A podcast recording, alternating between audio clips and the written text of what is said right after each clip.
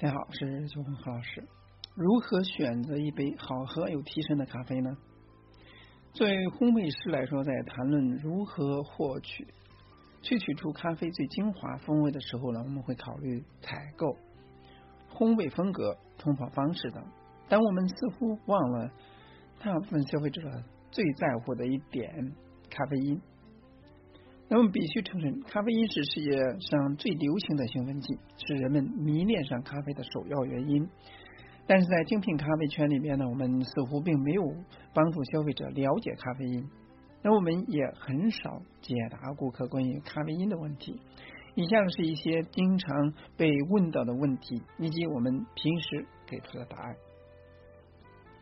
第一个问题是我们如何才能够摄取更多的咖啡因呢？是意式浓缩还是低滤咖啡呢？先看低滤咖啡。假设我们是在比较一一份双份意式浓缩和一份十二盎司的低滤或者手冲咖啡，似乎的确如此。但问题在于我们没有回答出真正决定咖啡因含量是粉量。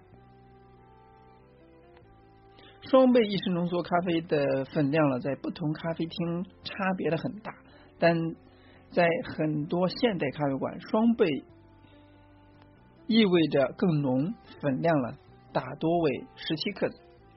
考虑到成本和某些全自动咖啡机的制作上限，那有时粉量呢也会在十二到十四克。至于低滤咖啡，一杯十二盎司的低滤咖啡的粉量呢可达三十克。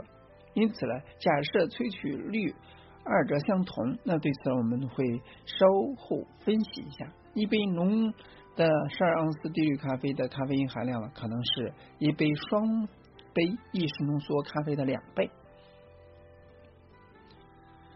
那第二个问题是，但情况每次都是不一样的吗？并不是，一杯比较淡，仅用十二。十到十二克粉量制作的低滤咖啡，只有双倍意式浓缩咖啡因含量的百分之五十。因此，真正决定咖啡因含量的是咖啡制作的方法。如果说是提神是你喝咖啡的主要原因，那你或许并不需要一杯大杯的廉价咖啡，因为价格低意味着成本低，咖啡的用量呢肯定要少。即便你喝了二十到四二十四盎司，也比一杯正确制作的十二盎司低滤咖啡的咖啡因含量少。深烘、深度烘焙和轻度烘焙哪个咖啡因含量更多呢？或许最常见的区别之一是，无论是消费者还是专业人士，很多人呢都认为，如果想要更多咖啡因，应该喝深度烘焙咖啡。这说法呢，没错。但原因并不在于烘焙程度上，咖啡因在烘焙过程中呢表现的非常稳定，即便烘焙的非常深，那咖啡基本流失了全部的有机物，但咖啡因的含量呢也是不会变的。也就是说，虽然深度烘焙咖啡重量呢比轻轻度烘焙咖啡轻，但是呢咖啡因的含量呢是完全一致的。但问题是，人们使用的咖啡豆总量是一样的。如果说都是二十五克深度烘焙咖啡豆，由于密度较低，那咖啡豆的数量呢，肯定要比轻度烘焙咖啡豆多，因此呢，咖啡因含量会更多。如果换一种方法呢，使用体积测量而非重量测量，那你就会发现其中的不同。正是因为大多数人是用重量测量的，同等重量深度烘焙咖啡和的咖啡因含量肯定要比轻度烘焙咖啡的咖啡含量多。还有就是豆种会影响咖啡因含量吗？消费者对咖啡因理解呢不深的另一个原因是，他们只看到了烘焙程度，忽略了深度的豆种。如果说你是经营者，会采购专。家，那你就会知道，不同的生豆会产生不同的风味，采购的价格也自然不一样，适合的烘焙程度也有不同。豆种对咖啡因含量的影响呢，远比烘焙程度要大得多。比如说，两种常见的豆种阿拉比卡和罗布斯塔，那前面也不断提到，咖啡因含量差别就变得非常大。罗布斯塔咖啡因含量呢，平均是阿拉比卡咖啡含量的两倍。同时呢，罗布斯塔的价格呢要比阿拉比卡便宜许多，主要是因为产量更大，且对海拔的要求了不高，生产成本呢较低。